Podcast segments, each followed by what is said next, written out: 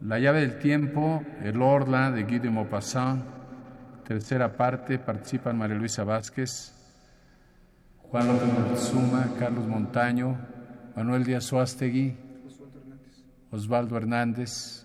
Estamos en la caverna número 2 del cementerio de Radio Universidad.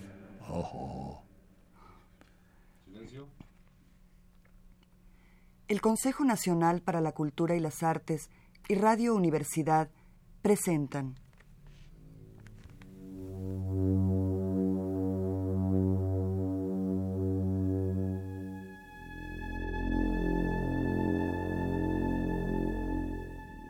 La llave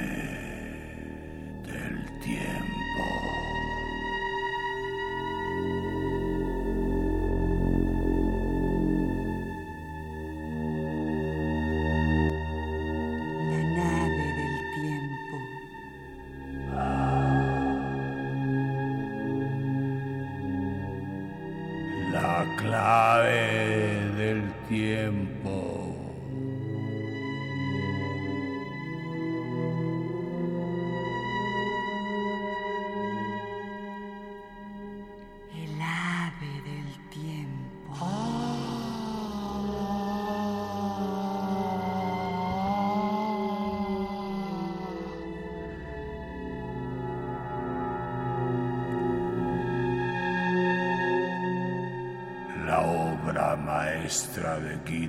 Maupassant. El Orla.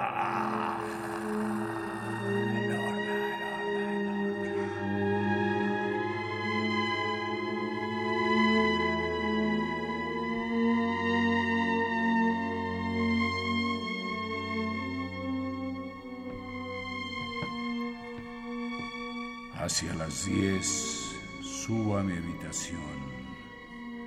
En cuanto entro, cierro con dos vueltas de llave y corro los cerrojos. Tengo miedo. ¿De qué? Hasta ahora no temía nada. Abro los armarios. Miro debajo de la cama. Escucho. Escucho.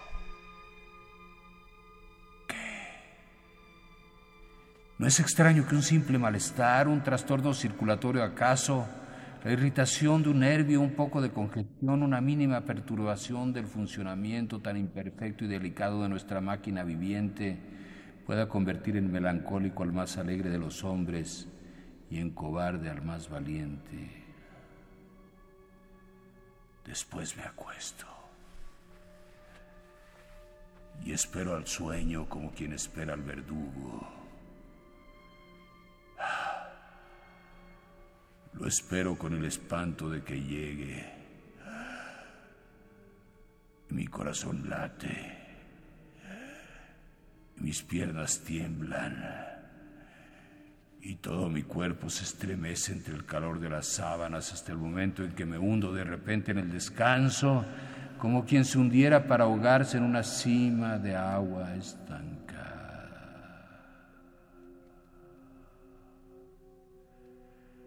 No lo siento venir como antes a ese sueño pérfido, oculto cerca de mí, que me acecha, que va a atraparme por la cabeza, a cerrarme los ojos, a aniquilarme. Duermo mucho tiempo, dos o tres horas. Y después un sueño, no, una pesadilla me abruma. Noto perfectamente que estoy acostado y que duermo. Lo noto y lo sé. Y noto también que alguien se acerca a mí. Me mira.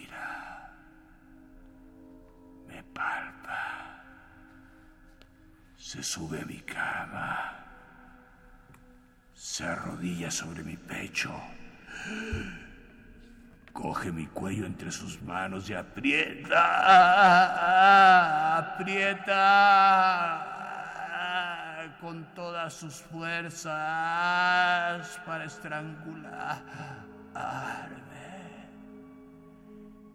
Yo me debato, encadenado por esa impotencia atroz que nos paraliza en los sueños.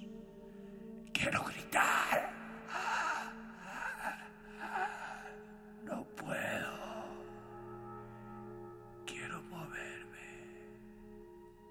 No puedo. Intento con horrorosos esfuerzos, jadeante, darme la vuelta, rechazar ese ser que me aplaste y me ahoga. ¡No puedo!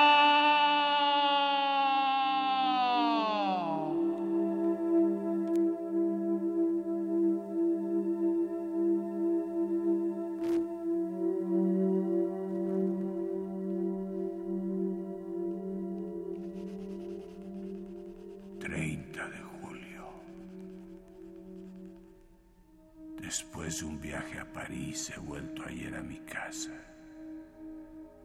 Todo va bien. 2 de agosto. Nada nuevo.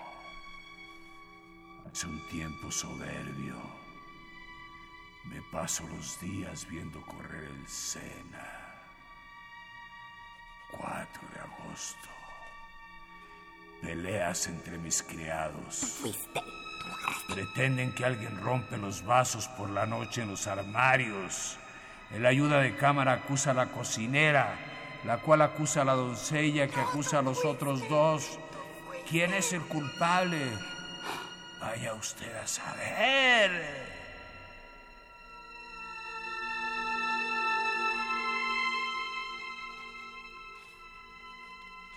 6 de agosto. Esta vez no estoy loco. He visto. He visto. He visto. No puedo dudarlo, he visto. Estoy aún helado hasta las uñas. Tengo aún miedo hasta la médula. He visto.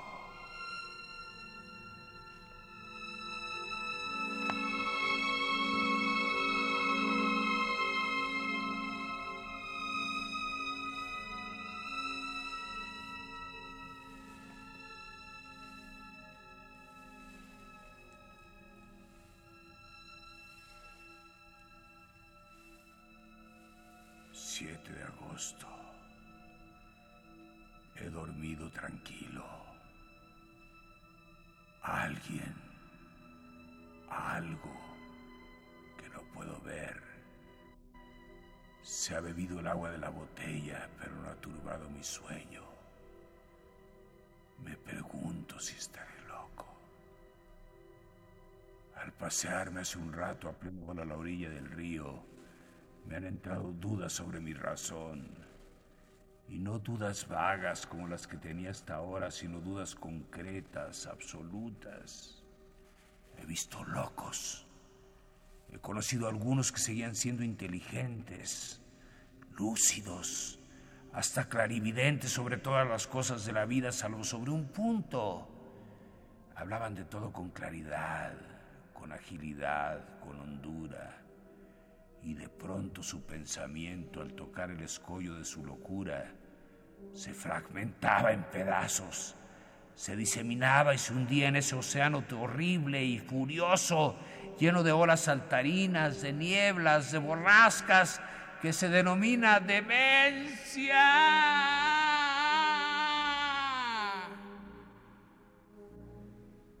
Con certeza me creería loco,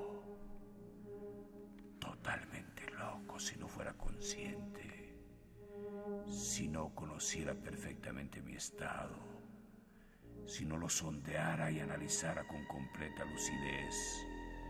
No sería pues en suma sino un alucinado razonante. Un trastorno ignorado se habría producido en mi cerebro, uno de esos trastornos que los fisiólogos intentan observar y precisar hoy en día. Y ese trastorno habría producido en mi espíritu, en el orden y la lógica de mis ideas, una profunda grieta. Fenómenos similares ocurren en el sueño que nos pasea a veces a través de las más inverosímiles fantasmagorías sin que nos sorprendamos, porque el aparato comprobador porque el sentido del control está dormido, mientras que la facultad imaginativa vela y trabaja. ¿No podría ocurrir que una de las imperceptibles piezas del teclado cerebral se encuentre paralizada en mí? Hay hombres que a consecuencia de un accidente pierden la memoria de los nombres propios o de los verbos o de las cifras o solamente de las fechas. Las localizaciones de todas las parcelas del pensamiento están comprobadas hoy. Ahora bien, no hay nada extraño en que mi facultad de dominar la irrealidad de ciertas alucinaciones se encuentre embotada en este momento.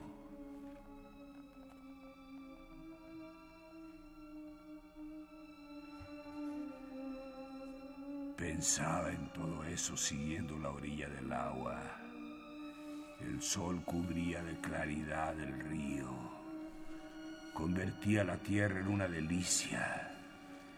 Llenaba mi mirada de amor a la vida, a las golondrinas, cuya agilidad es un gozo para mis ojos, a las hierbas de la ribera, cuyo temblor es una felicidad para mis oídos poco a poco, empero, me invadía un inexplicable malestar.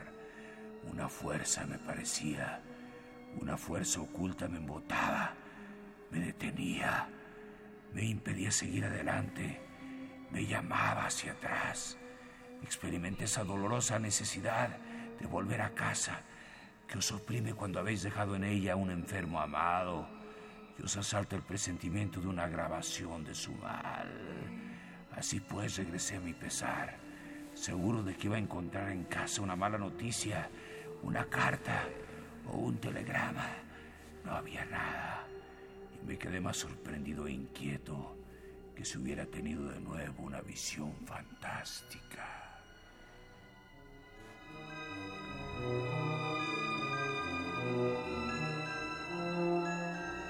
8 de agosto. Ayer pasé una noche terrible.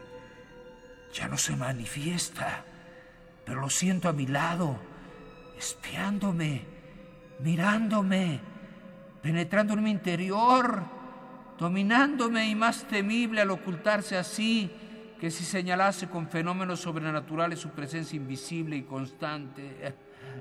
He dormido, no obstante. 9 de agosto. Nada pero tengo miedo. 10 de agosto, nada. ¿Qué ocurrirá mañana? 11 de agosto, nada de nada. No puedo quedarme en mi casa con este temor y esta idea metidos en el alma. Voy a marcharme. 12 de agosto, a las 10 de la noche. Durante todo el día he querido irme. No he podido. Quise realizar ese acto de libertad tan fácil, tan sencillo. Salir subir al coche para dirigirme a Rouen. No he podido. ¿Por qué? 13 de agosto. Se padecen ciertas enfermedades, todos los resortes del ser físico parecen rotos, todas las energías aniquiladas y todos los músculos flojos. Los huesos se vuelven blandos como la carne y la carne líquida como el agua. Experimento esto en mi ser moral de una forma extraña y desoladora. Ya no tengo la menor fuerza, el menor valor, el menor dominio de mí, ni siquiera la menor capacidad de poner en marcha mi voluntad. Ya no puedo querer. Alguien quiere por mí y yo obedezco. 14 de agosto. Estoy perdido. Alguien posee mi alma y la gobierna. Alguien ordena todos mis actos, todos mis movimientos, todos mis pensamientos. Ya no soy nada en mí. nada sin un espectador esclavo y aterrado de todas las cosas que realizo. Deseo salir, no puedo, él no quiere y me quedo enloquecido, trémulo en el sillón al que me tiene clavado. Deseo simplemente levantarme, alzarme con el fin de creerme dueño de mí. No puedo. Estoy remachado a mi asiento y mi asiento se adhiere al suelo de tal suerte que ninguna fuerza podría alzarnos. Después de repente es preciso, es preciso que vaya al fondo del jardín a coger fresas y comerlas. Y voy, cojo fresas y las como.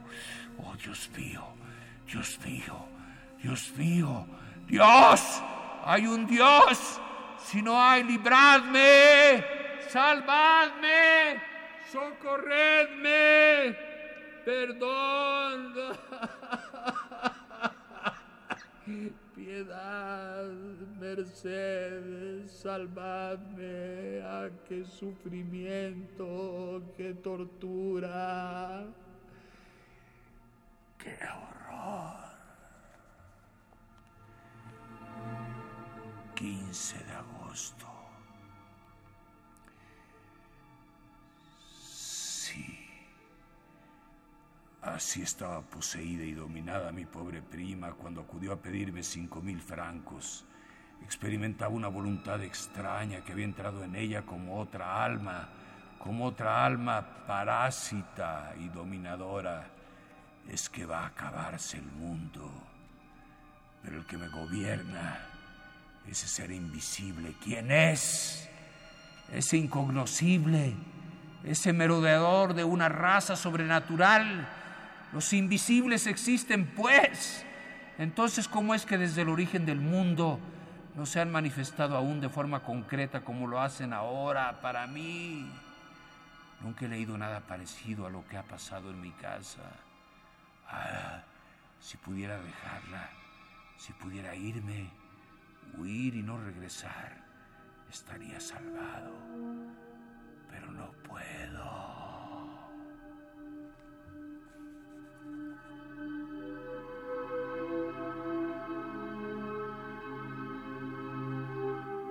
...16 de agosto... He podido escaparme hoy durante dos horas como un prisionero que encuentra abierta por azar la puerta de su calabozo. He sentido que era libre de repente y que él estaba lejos. Ordené que engancharan al momento y me dirigí a Juan. ¡Ah! ¡Qué alegría poder decirle a un hombre que obedece! ¡Vamos a Juan! Mandé parar ante la biblioteca y rogué que me prestaran el gran tratado del doctor Hermann Herestaus sobre los habitantes ignorados del mundo antiguo y moderno. Después, cuando subí a la verdina, quise decir, ¡a la estación! Y grité, no dije, grité con una voz tan alta que los transeúntes se volvieron ¡A casa! Y me desplomé enloquecido de angustia sobre los cojines del carruaje. Él me había recobrado y poseído.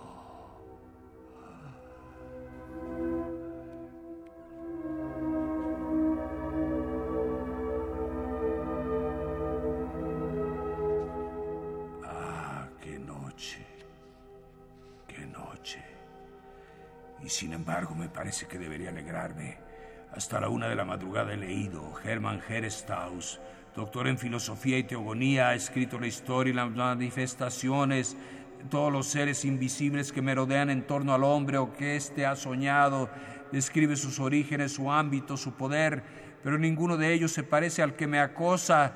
Se diría que el hombre desde que piensa ha presentido y temido un ser nuevo, más fuerte que él, su sucesor en este mundo y que al sentir cercano y no poder prever la naturaleza de este dueño ha creado en su terror todo un pueblo fantástico de seres ocultos, fantasmas vagos, nacidos del miedo. Así pues, habiendo leído hasta la una de la madrugada, Fui a sentarme después ante mi ventana abierta para refrescar mi frente y mi pensamiento con el viento tranquilo de la oscuridad.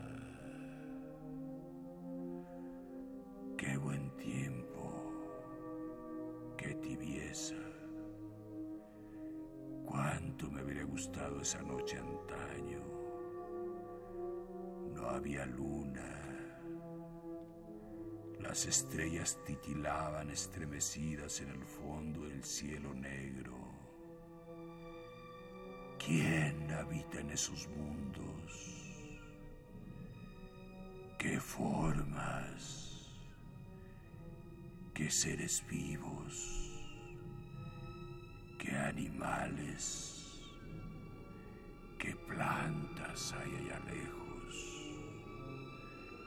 Los seres pensantes de esos universos remotos saben más que nosotros pueden más que nosotros, que ven que nosotros no conozcamos. Uno de ellos, un día u otro, no aparecerá nuestra tierra para conquistarla atravesando el espacio, como los normandos atravesaban antes la mar para someter a pueblos más débiles.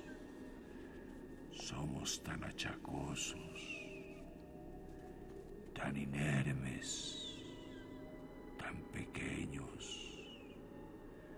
Nosotros, este grano de lodo que gira diluido en una gota de agua.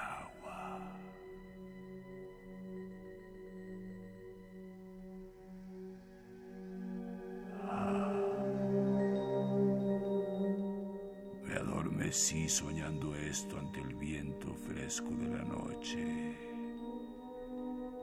Ahora bien, habiendo dormido unos 40 minutos, abrí los ojos sin hacer un movimiento, despertado por no sé qué emoción confusa y rara. No vi nada al principio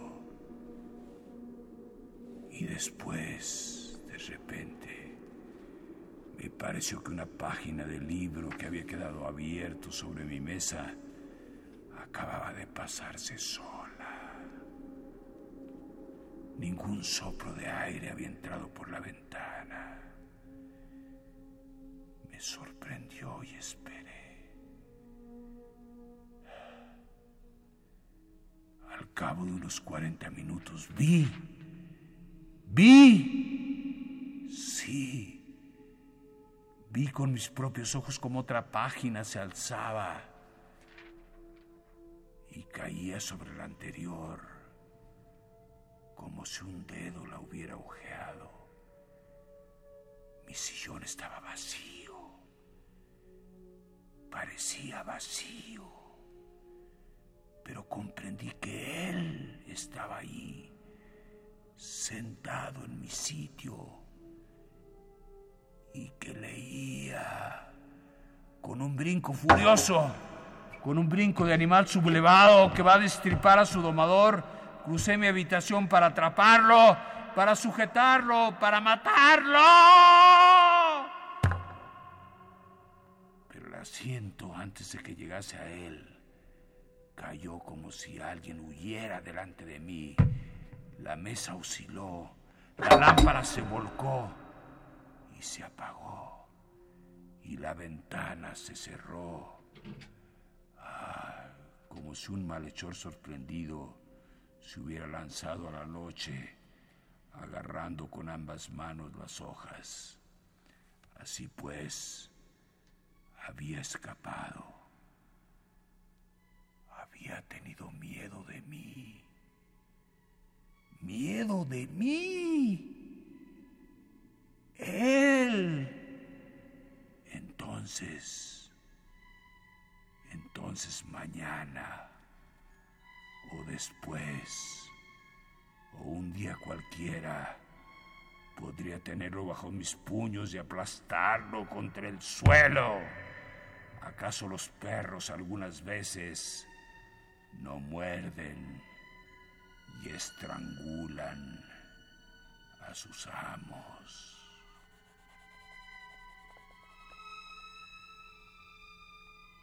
18 de agosto. He meditado todo el día. Oh sí, voy a obedecerle, a seguir sus impulsos, a cumplir todas sus voluntades, a mostrarme humilde, sumiso, cobarde. Él es el más fuerte, pero llegará una hora.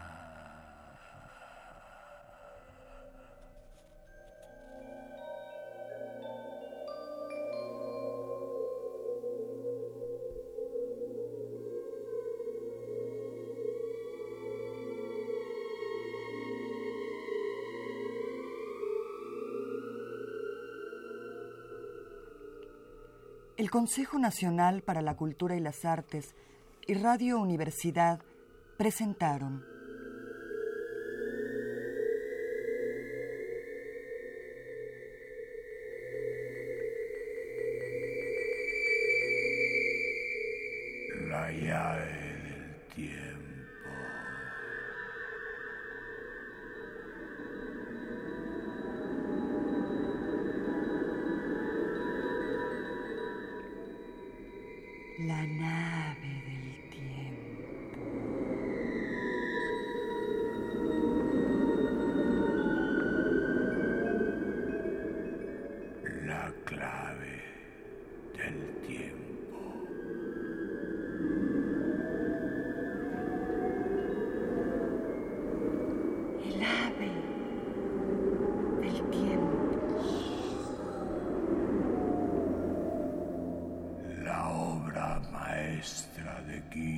Maupassant.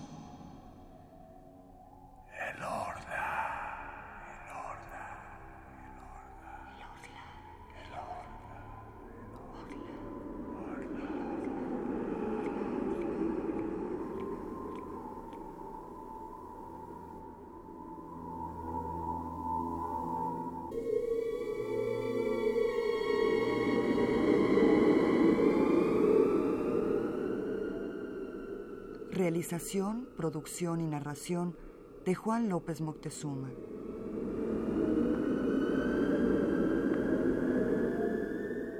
Música original, Manuel Díaz Suástegui y Emiliano de la Vega.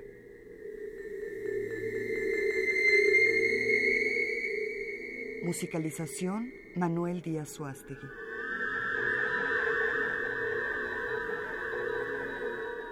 Realización técnica, Carlos Montaño.